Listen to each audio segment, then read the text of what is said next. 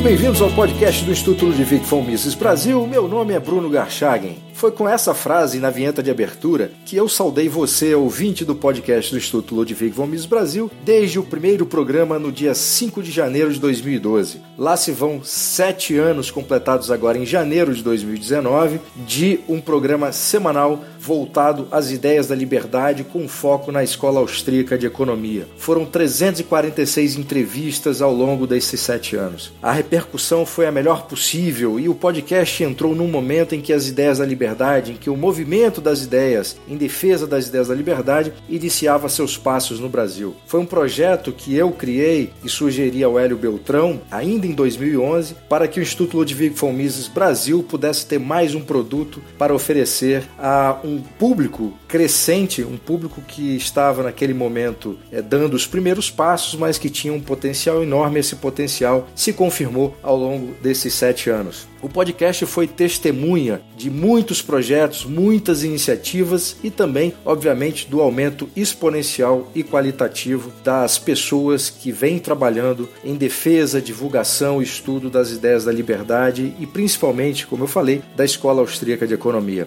Foram várias pessoas, foram centenas de pessoas de várias áreas distintas que de alguma maneira desenvolviam algum tipo de trabalho ou missão em prol das ideias da liberdade. O podcast ganhou espaço, ganhou influência e a métrica que a gente tinha, que era a repercussão na iTunes Store, era também a melhor possível. Na categoria Notícias e Política, o podcast do Instituto Mises Brasil, este nosso podcast, liderou por vários momentos ao longo desses sete anos e Durante esse período, ficamos ali entre os 20 podcasts mais acessados, mais ouvidos na iTunes Store brasileira. No ano retrasado, em 2017, nós fomos um dos podcasts mais baixados, mais ouvidos nessa categoria Notícias e Política. E também na página inicial da iTunes Store, o podcast ficou ali como indicação praticamente permanente durante esses sete anos, uma indicação que a própria iTunes Store faz daqueles podcasts mais ouvidos, mais acessados. Para mim foi um prazer, um privilégio poder, ao longo desses anos, dividir com vocês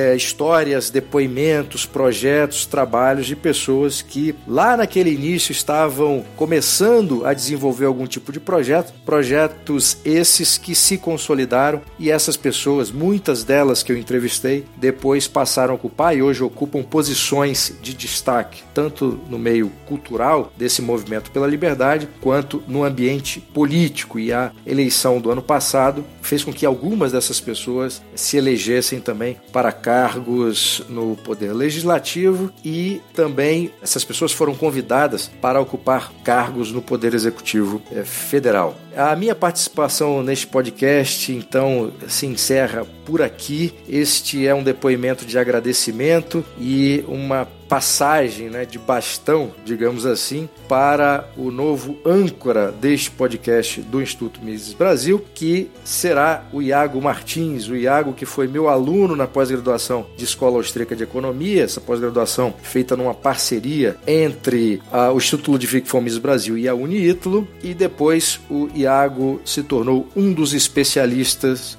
do Instituto Mises Brasil. Então é com ele que vocês vão dividir todas as semanas histórias, depoimentos e projetos e trabalhos ligados ao movimento das ideias pela liberdade e, obviamente, incluindo a Escola Austríaca de Economia. Então, esta minha fala é um agradecimento, primeiro ao Hélio, que acreditou nesse projeto sete anos atrás, depois a equipe do Instituto Miss Brasil, que deu sempre todo o apoio para que esse produto fosse bem sucedido, e a você, ouvinte, que desde o início, ou não tão desde o início, me acompanha ou me acompanhava aqui toda semana. Eu espero que vocês continuem ouvindo o podcast agora sob a liderança do Iago Martins, que eu tenho certeza que fará um ótimo trabalho aqui à frente do podcast. Então é isso, me despeço de vocês agradecendo imensamente pela audiência e espero que os seus projetos, o projeto de cada um de vocês, de vida profissional, familiar, seja bem sucedido. Me despeço por aqui, desejo o melhor para vocês, fiquem com Deus e até a próxima.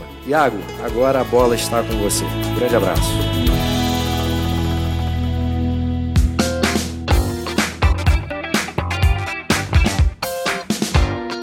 Seja muito bem-vindo ao podcast do Instituto Mises Brasil, onde nós fazemos a liberdade. Eu sou Iago Martins, seu novo apresentador, e conto com as ilustres presenças de Hélio Beltrão, presidente do Instituto Mises Brasil. Iago, é um prazer ter você como nosso podcaster. É, é um enorme prazer que você esteja agora liderando esse projeto que o Bruno tocou com extrema competência durante muitos anos, sem falhar jamais um podcast. E eu tenho certeza que você vai seguir nos passos do Bruno e teremos cada vez melhor esse podcast que já é um sucesso. Baita responsabilidade, torçam por mim. E temos também o áustrio libertário mais famoso do YouTube, Rafael Lima, do canal Ideias Radicais. Olá pessoal, devo dizer que está acontecendo. e deixa eu corrigir, It's cara. Happening. Mais, mais famoso do YouTube, não, cara. O Austro Libertário mais famoso do Brasil, cara. Excelente. A gente costuma brincar dizendo que há pouco tempo os liberais do Brasil cabiam numa van. E hoje nós temos até um governo que se elegeu também através de um discurso que tentava agradar os liberais. Mises é mais pesquisado que Keynes no Google Brasil. Existem eventos lotados por toda a nação, incontáveis grupos de estudos, editoras. Nós sabemos que isso não se deu por mágica, mas pelo poder da proclamação de ideias. Estamos hoje aqui com dois grandes nomes do movimento liberal, justamente para discutirmos sobre como saímos da van e chegamos a ter representantes no governo federal e termos as ideias da liberdade alcançando tanta gente. Senhor Hélio Beltrão, a que você atribui tudo isso? como a gente sabe, aquela frase, nós estamos nos ombros de gigantes, é muito verdadeira esse caso, porque uh, o Rafael é famoso por falar que o libertarianismo brasileiro começou quando o primeiro índio mandou o português pastar, né? E depois disso, a gente tem uma tradição liberal fantástica, seja uh, no Brasil colônia, depois no, no Império Brasileiro e no século XX também. Ela teve altos e baixos. Né? Teve momentos de destaque que foram suplantados por momentos de menos adesão, vamos dizer assim. O próprio Império Brasileiro, lá atrás, que era um, o século XIX é conhecido como um século uh, do liberalismo, o Brasil não foi, não chegou ao nível de liberalismo da, da Europa, por exemplo. Então, a gente estava na mesma onda, mas uh, atrás. Eu acho que se você for pegar uma data talvez um pouco menos arbitrária para começar a analisar o fenômeno do que está acontecendo hoje, como você destacou, eu acho que você tem que pegar desde a partir de quando que a gente tem um crescimento contínuo. A partir de quando a gente parou de ter oscilações e passou a ter um crescimento sólido, gradual e constante. E eu acho que isso começou em torno de 2004, 2005. Então eu acho que essa é uma data que tem muito a ser analisada, na verdade. E o que estava acontecendo aí, uh, além de Olavo de Carvalho já está há algum tempo debatendo ideias e começando a, a, mídia sem máscara na, na internet, falando de, de Mises também, quando ele falava da parte econômica, o grande fenômeno que eu tive a oportunidade de presenciar, e eu acho que explica muito, foi o Orkut, né? aquela rede social que as pessoas talvez hoje mais jovens nem saibam que existiu. uh, não é? E, e, ali eu acho que as pessoas que estavam no debate de libertarianismo naquele momento têm muito a explicar sobre o sucesso que a gente tem hoje. Então eu acho que vale a pena olhar para aquilo. Eu acho que aquele time machine da internet deve, deve recuperar um pouco do que era discutido ali. Deve ser interessante esse trabalho de arqueologia uh, de internet para entender o que estava acontecendo. É bom, é, é bom a gente perceber então que a gente não deve nunca desprezar os pequenos começos e nunca rejeitar as pequenas tretas, né? Elas sempre podem virar algo alguma coisa muito maior. É verdade. É, é realmente a perseverança, a persistência naquilo, ainda que pareça maluco, utópico, ideias que naquela época eram completamente diferentes das ideias em vigor e de, diferentes das ideias que ensinavam na academia. A gente estava na vanguarda de novas ideias extremamente radicais. Uh, e parecia que uh, não ia dar em nada. E efetivamente está dando, né? E esse crescimento aí a partir de 2004, né? É 2004, Hélio, que você falou? É, eu acho que 4, 5 é onde realmente começou com mais ênfase. Esse, esse crescimento, que era relativamente orgânico, que se dava através de pessoas discutindo ideias da liberdade e interessadas em proclamar cada vez mais essas ideias, isso não simplesmente permaneceu como um movimento orgânico, mas acabou crescendo e se institucionalizando. Pessoas começaram a fazer da sua vida a, a proclamação da liberdade, não é?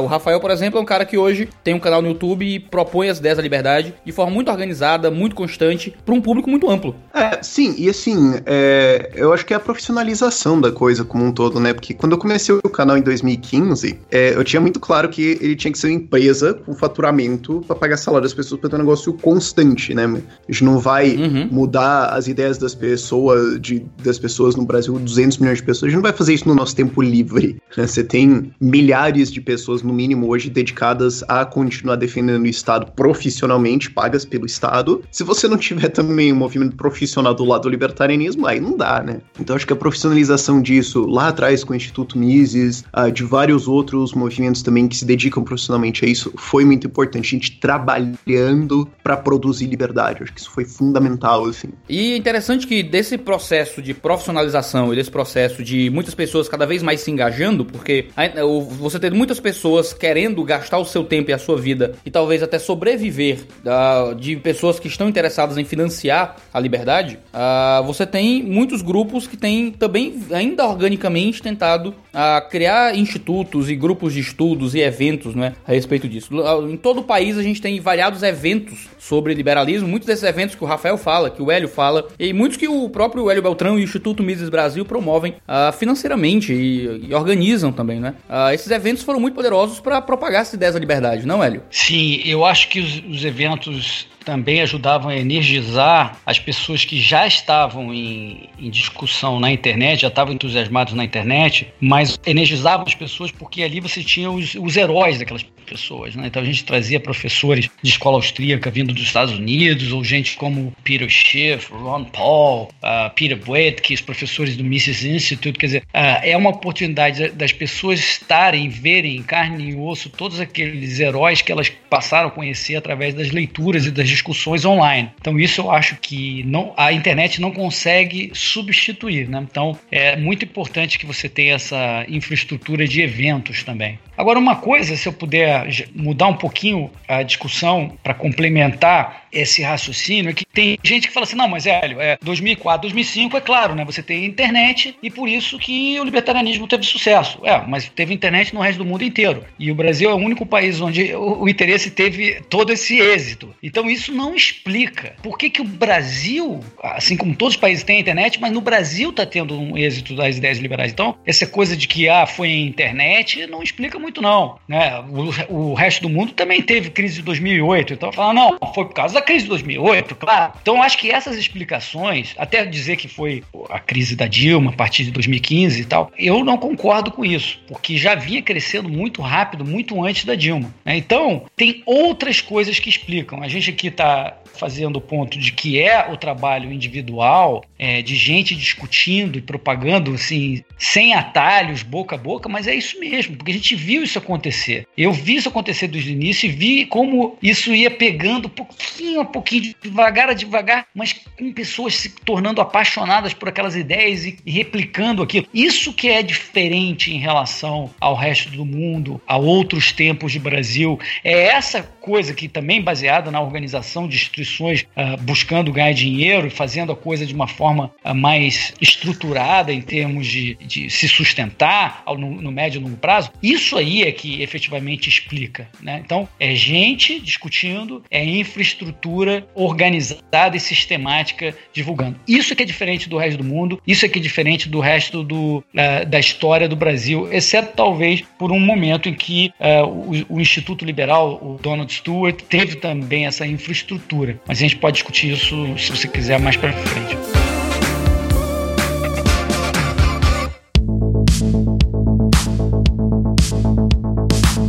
Rafael, uh, existem grupos liberais no, no Brasil inteiro e você até fez um trabalho de tentar catalogar e ajudar as pessoas a encontrarem esses grupos, não é? Ah, esses grupos de estudos têm feito um trabalho fenomenal em ajudar a propagar as ideias da liberdade, principalmente em ambientes universitários, né? É, não só a gente quis ajudar a propagar eles, mas ajudar a criar, né? A gente criou uma plataforma, é, se chama ideiasradicais.com.br, é um site, e lá dentro o que acontece é o seguinte, você tem um mapa e a pessoa se registra e coloca de que cidade que ela é, então tem um registro no site. Quando alguém cria um grupo, em qualquer cidade, né, ele coloca alguma cidade, todo mundo num raio, todas as cidades, né, todo mundo registrado nas cidades num raio de 50 km de distância recebe um e-mail de notificação. Olha, criaram um grupo perto de você e tá aqui os contatos deles. Então assim, você pode falar, ah, eu sou, eu acho que eu sou o único libertário de, hum, sei lá, Anápolis em Goiás. Falou, não, tá bom, beleza, vai lá, faz o seguinte, vai lá e cria um grupo. Você vai ver, em uma semana aparece 10 malucos saindo do mato falando, pô, eu achei que eu também era o único, vamos conversar? E assim saiu um monte de grupos. A gente chegou a ter uns 250 grupos registrados, depois a gente fez um pente fino para alguns uh, inativos, caiu uns 30% aí, que é a galera que criou alguma coisa, mas acabou não,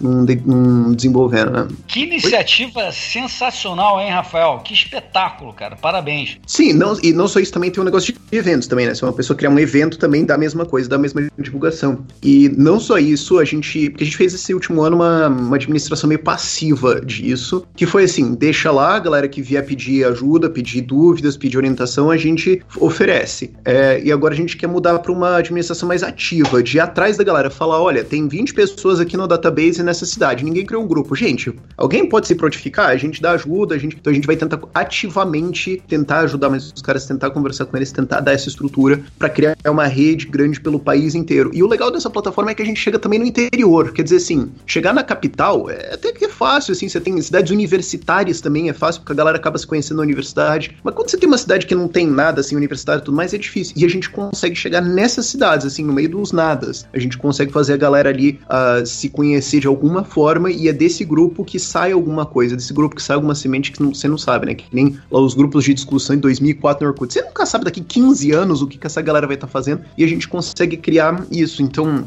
é legal porque você tem essa representação e você tem essa representação física, né? Quer dizer, não é mais só um movimento de, uma, de um pessoal doido na internet. Você fala, não, eles existem, eles estão aqui, você consegue ver eles, você consegue conversar com eles, eles conseguem ver o que está acontecendo no local, ter alguma ideia, conversar melhor com a população ali local, ter uma tradução melhor para a realidade deles. Isso é muito legal. E quando você faz esses eventos também, você tem essa, você tem essa oportunidade de você ver que você não está sozinho. Que foi exatamente o que aconteceu comigo, né? Eu tive a ideia de fazer o canal num, num evento estadual do SFL em abril de 2015, porque tinha o Hélio, o Saraiva Maninho palestrando e o Fábio Osterman. E o mais impressionante é que a sala estava cheia, era o Salão Nobre da Universidade Federal do Paraná, em 2015. Com, naquele... com a foto do Faquin na parede, Com a foto lembra? do Faquin na parede que eu lembro que você zoou. é, o Faquin tinha recém sido nomeado, né? E aquele salão estava cheio, quer dizer, era no fundo do, do desespero do poço de vamos tudo morrer na Revolução Comunista de 2015, e a sala estava cheia.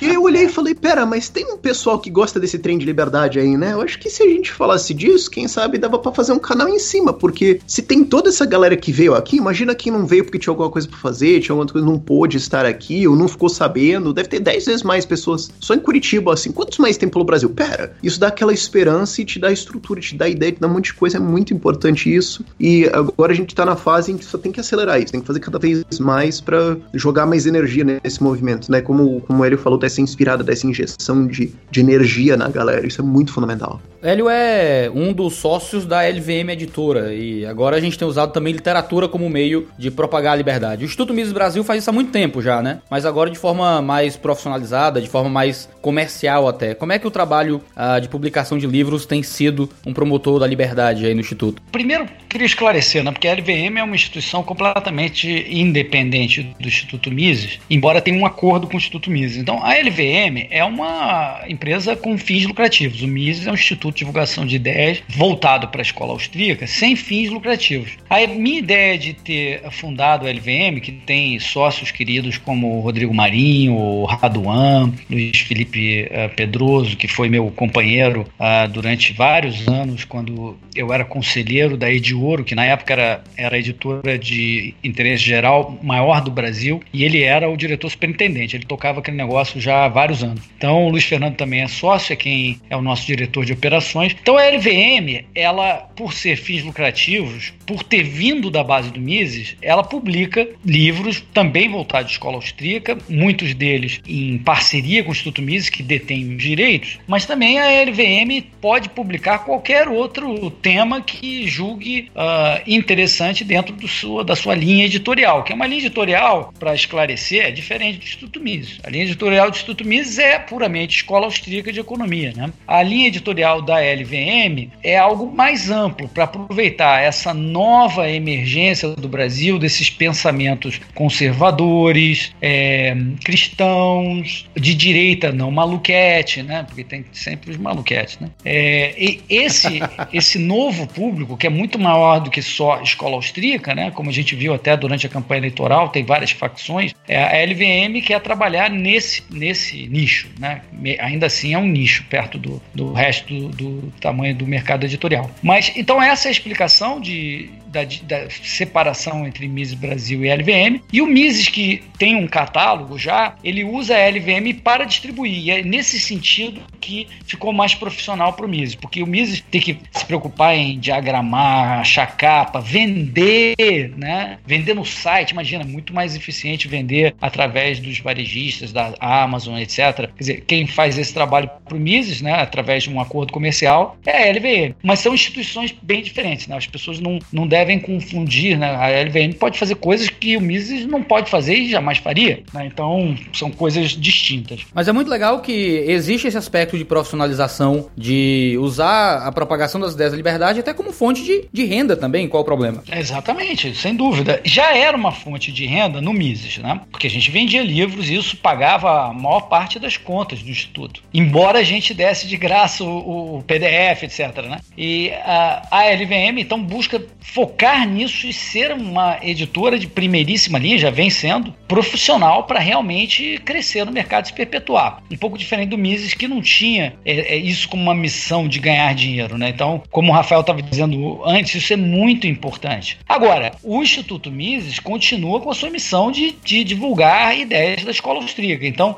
é, a gente está sempre buscando livros que não existam e tentando acordo com a LVM, uh, Mises financia uma parte, a LVM então pode distribuir, fazer o resto da, do trabalho editorial, quer dizer, tem acordo entre Mises e LVM quando há um, um, livro, um tema de interesse do Instituto Mises Brasil. Então a gente não parou no Mises e delegou tudo para a LVM. O Mises continua com a sua missão, que foi importantíssima ao longo do tempo, Iago e Rafael, porque a gente teve já mais de um milhão de downloads de livros e até a LVM começar, a gente já tinha vendido mais de 100 mil livros mesmo dando tudo de graça eletronicamente. Desde que a LVM começou, a gente já superou. A LVM tem um ano e meio, já vendeu mais de 100 mil livros em um ano e meio. Então você vê que a LVM, claro que pegou um momento melhor, mas em um ano e meio vendeu mais livros do que uh, o Mises vendeu em 10 anos. É que são números muito grandes, né? mas a coisa está crescendo exponencialmente. Isso significa que as ideias da liberdade têm entrado na casa das pessoas e material de aprofundamento tem estado disponível para citar em TCC, em dissertação, em trabalho acadêmico, em paper de congresso e coisas assim, sabe? Ter literatura acadêmica boa em português disponível na mão do pessoal é uma coisa muito boa para aprofundar as ideias da liberdade que são popularizadas muitas vezes em congressos e grupos de estudo. E também te dá a oportunidade de citar, né? Porque muitas vezes eu cito coisas nos meus vídeos para explicar alguma coisa, mas alguém tá querendo fazer algum documento, tá querendo fazer um artigo para sua pós, tá querendo fazer o seu TCC. Você não vai citar meu vídeo, né? cara, não, não, vale. Dá. Apoio de ideias radicais. Não vale, não vale. Não vale. É. Então, então, pro cara ter a fonte, pro cara poder fazer isso, experimente que ele argumente num ambiente onde é, onde é necessário isso, né? Porque a gente tá num debate aqui, a gente pode até fazer em jornalismo, isso pode fazer várias coisas. Agora, quando o cara quer entrar na academia, você não pode citar, ó, segundo o YouTube, tá o link aqui, não dá. Então, isso permite o cara levar o debate para dentro da academia, permite que ele converse com outras pessoas, permite que ele chegue em lugares diferentes. Isso é muito importante. E é, também é. chega onde o chega onde o meu vídeo não chega, né? Uh, o, a gente tem uma audiência boa. Sim, os artigos do Instituto Mises também tem uma audiência boa, mas você vai cobrindo vários nichos, né? Você vai cobrindo mais um espectro maior, isso é muito legal de fazer. Toda ideia precisa tanto de reputação quanto de alcance, né? As ideias da liberdade precisam de pessoas que comuniquem para um grande público, mas também precisam de pessoas que mostrem que aquilo é, é algo que pode ser reputado por acadêmico, sério, profundo, e o trabalho editorial é fundamental para isso acontecer. E isso, a, questão do, da, do meio acadêmico, Iago, é, é importante porque é mais um meio que impacta as, as políticas públicas. Né? Então, através do meio acadêmico, a gente consegue divulgar mais as nossas ideias. Então, essa coisa de ter nojinho, de ser aceito por acadêmicos no meio acadêmico, isso é um enorme equívoco, enorme. Nós queremos que as ideias uh, liberais, libertárias, sejam cada vez mais adotadas. E aí, por isso que a gente fez a revista Mises há seis, sete anos atrás, porque, como se sabe na academia, quem não publica se estrubica. Você tem que publicar papers. E é muito difícil para os acadêmicos publicar dissertativamente com nossa metodologia que tende a ser muitas vezes um, lógico-dedutiva, é muito difícil a divulgação nas, nas, nas revistas acadêmicas mais conceituadas. Então, era preciso começar também uma revista que crescesse ao longo do tempo na nota da CAPES, infelizmente é estatal, mas é a nota que vale para você ganhar pontos. Então, agora os nossos acadêmicos entrantes, pelo menos já têm um lugar que possam publicar, já ganhando pontos. A gente vai, com o tempo, ganhar nota e ganhar mais pontos para os professores quando publicarem. Então, isso também ajuda a que o nosso pessoal austríaco, liberal, libertário, cresça no meio acadêmico e tome os espaços de gente que ah, você sabe que é inevitável que essas pessoas se aposentam e morram, eventualmente, os antigos, velha guarda. Isso está acontecendo e os nossos. Ninguém, ninguém deseja isso, né? Ninguém está torcendo. Mas é inevitável, é inevitável né? Até o Keynes. É o destino de todos até nós. Até o Keynes diria que nesse longo prazo isso acontece, né? Então, é, então isso aí ajuda porque a nossa energia que vem de baixo dos nossos acadêmicos é grande e esse pessoal pode ocupar o espaço, né? E, e a revista acadêmica ajuda a esse crescimento dos, dos austríacos no meio acadêmico.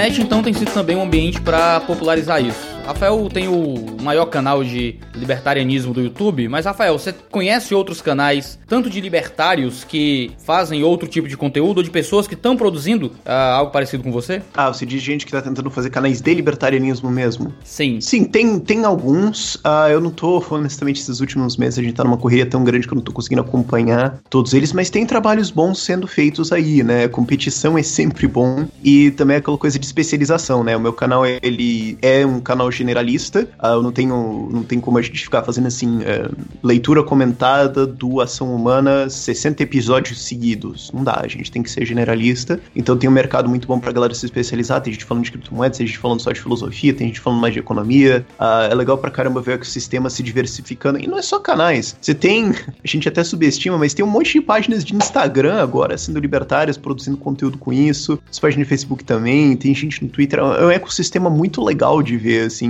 Você vê um negócio e fala, poxa, nem sei de onde isso aqui veio, os caras estão mandando bem, é legal de ver. Muito bom. E hoje a gente tem liberais no governo, uma coisa polêmica para muita gente. Vocês acham que a presença de liberais e até mesmo a presença de austríacos no governo atual vai ajudar a propagação das ideias da liberdade? Olha, a minha filosofia sobre a participação na política e estar dentro do governo, eu vou explicar já, mas antes eu vou dizer que o especialista é o Rafael, que já escreveu um livro sobre isso. Mas, é, uhum. é, a minha visão é simples. A pergunta que eu fiz não é de graça. O Rafael tá aqui por um motivo. É,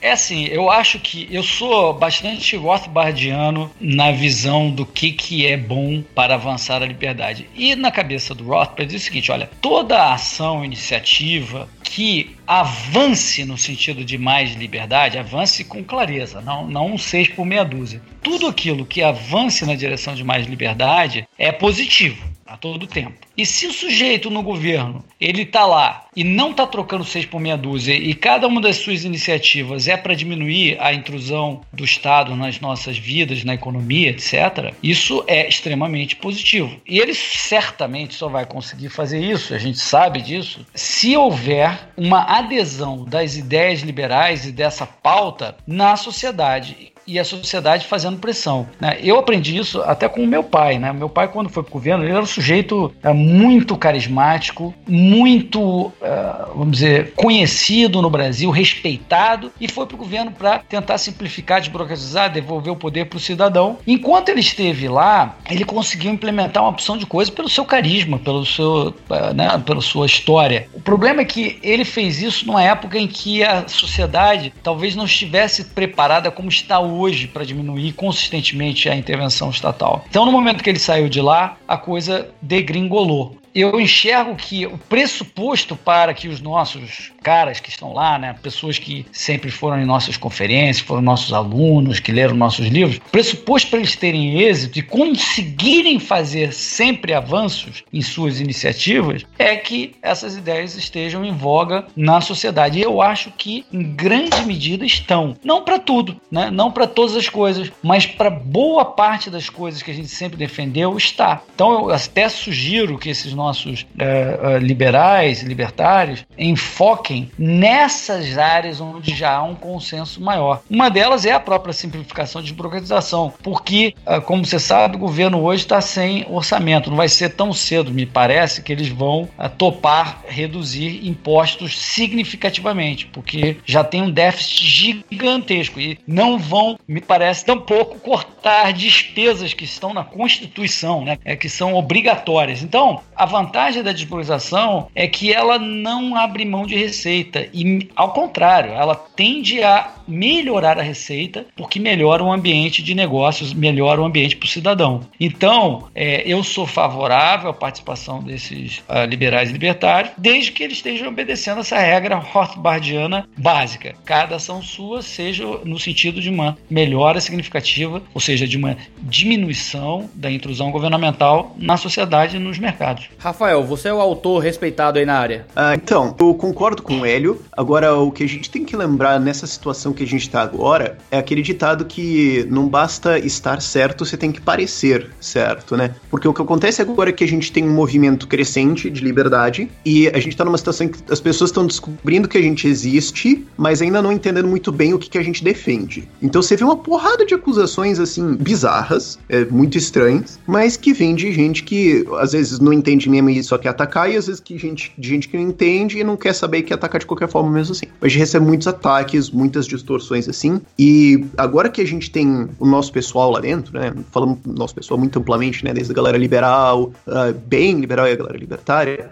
Agora que a gente tem eles lá dentro, é, não basta eles fazerem. Quer dizer, já seria muito bom, né? Eles fazerem uma abertura muito grande, mas também tem que ser muito bem explicado, tem que ser muito bem feito e tem que cuidar muito para não ser associado com outras coisas que não tem nada a ver com a gente. A minha maior preocupação agora é. Talvez minha maior é um termo muito pesado, mas uma das minhas maiores preocupações agora é explicar para a população geral que existe uma diferença entre libertarianismo e bolsonarismo. Porque muita uhum. gente não entende. Muita gente é. de fato não entende, também não é obrigado, né? E, e, eu me preocupo de você ter associações com ideias que não são associações, às vezes assim, é, não que seja institucional ou até trocar voto, alguma coisa assim, mas se aproximar demais e confundir as pessoas e divulgar as ideias de liberdade, mas divulgar com um monte de coisa no meio que não é, e daí você fica mais é. décadas tentando limpar o que aconteceu ali, né? Aquele negócio, não basta estar tá certo, tem que parecer certo, tem que fazer o um negócio bem feito. Acho que esse foi um dos problemas que o governo Fernando Henrique enfrentou, que talvez o seu pai, Hélio, enfrentou, que assim, a gente tava fazendo, mas faltava gente gente na sociedade explicando o que a gente está fazendo. Tanto que você tem hoje até o Gustavo Franco até hoje tendo que explicar porque que ele fez o plano real. É legal que meu pai, ele tinha uma visão tão interessante que ele sabia que dependia de campanhas consistentes de, de conscientização. Então, grande parte do trabalho dele, claro,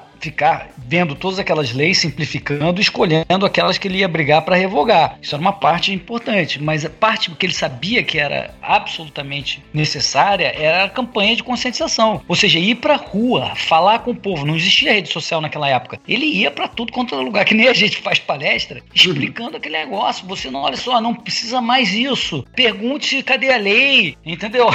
Era um negócio assim, é, totalmente diferente do que um político político normalmente tende a fazer, porque o sujeito acha, ele confunde um plano com a sua execução. Ele acha que, ah, se ele escreveu num papel lá, aquilo obviamente vai ser adotado pela população. Não necessariamente. Né? Então, eu acho que é fundamental realmente isso, que a, a gente que está aqui fora é, saiba explicar e saiba criticar na hora certa também, que é um pouco do que você está falando. Quando o sujeito se confunde, é, claro que a política é a arte de abrir mão em negociações, muitas vezes, para avançar. Você abre mão de coisas que você gostaria de fazer para fazer outras coisas e avançar em coisas que uh, você também topa. Mas sempre avanço. Você não pode abrir mão dos seus princípios, nem pode, na negociação, topar algo que seja trocar seis por meia dúzia ou até ser contraprodutivo, né? O curupira andar para trás, né? Então, a, a, gente aqui fora tem que estar atento para saber criticar, mesmo as pessoas que a gente conhece, e também aplaudir quando o sujeito está fazendo aquilo que a gente sempre esperou. A gente não pode ter vergonha de aplaudir tampouco, mas tem que ter coragem de criticar também. Ou seja, a gente tem, parece fácil, né? Mas muitas vezes as pessoas confundem, principalmente os bolsonaristas. A gente não, não pode ter liberais de estimação se eles fizerem besteira, né? Não pode ter burocrata de estimação. A gente tem que saber ser honesto intelectualmente, aplaudir quando tem que aplaudir, criticar quando tem que criticar. É, isso é uma coisa que o Rothbard fazia, né? Criticavam, às vezes perguntavam para ele, Rothbard, mas o, sei lá, o algum presidente americano foi lá e fez uma, uma gigantesca desgraça, você fez um artigo xingando o cara, mas daí teve esse libertário aqui que ele só falou esse negócio errado, você fez 180 páginas de descer lenha no cara, mas como assim? E o Rothbard respondia, falava, não, olha, escuta, o, o Nixon, eu espero que o Nixon faça um monte de burrada, agora, o pessoal que tá da minha ideia, né, a gente tem que ter uma cobrança muito mais alta neles, é. acho que a gente tem que fazer esse trabalho muito bem também. É, é, claro. É, outra coisa também que a gente tem que lembrar é que, assim, a gente tá focando, assim, governo federal, também, agora a gente tem o ZEM em Minas Gerais, mas tem um trabalho muito bom que pode ser feito em nível municipal. Tem muita lei que atrapalha a vida, que estoura com tudo que é municipal. Essa lei do Canudo agora é um exemplo. E são, essas leis que estouram justamente com os pequenos empreendedores, que é o que tende a ser regulado por município, né? Ah, você não pode pôr uma placa aqui. Ah, agora você tem que mudar isso daqui para lá. Ah, você não pode ter isso. Ah, para você abrir isso tem que ser ali e não aqui. Esses tipos de pequenas tiraniazinhas bestas, assim, é, que né, agora em Porto Alegre, depois da proibição do, do canudo e a galera começou a usar copo, tem um vereador querendo banir copo. Eu falei, mas a gente vai chegar onde com isso? Vai banir balde daqui a pouco? Como é que é, vai ser pior, essa história?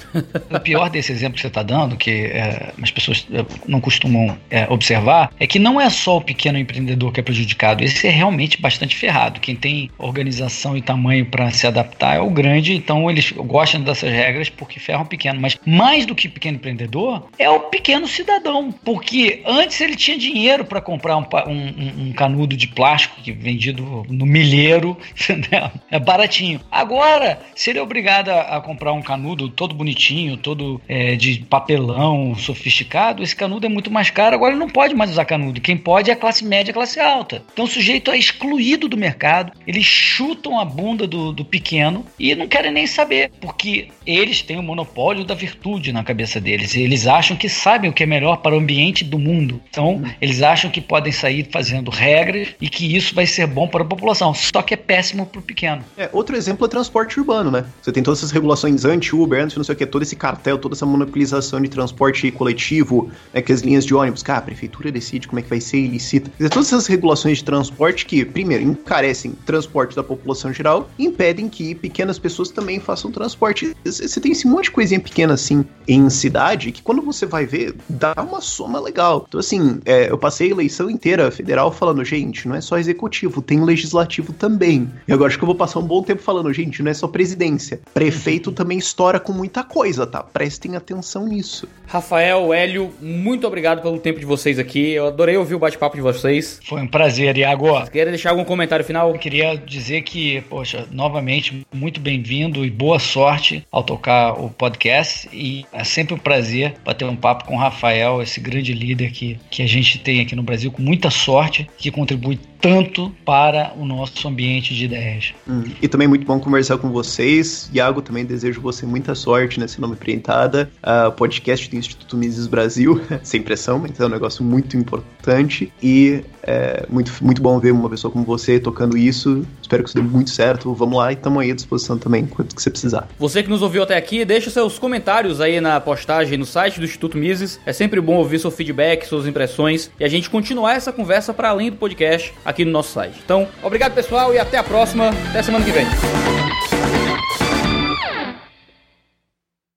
Este podcast foi editado por Mac Bibotalk Produções.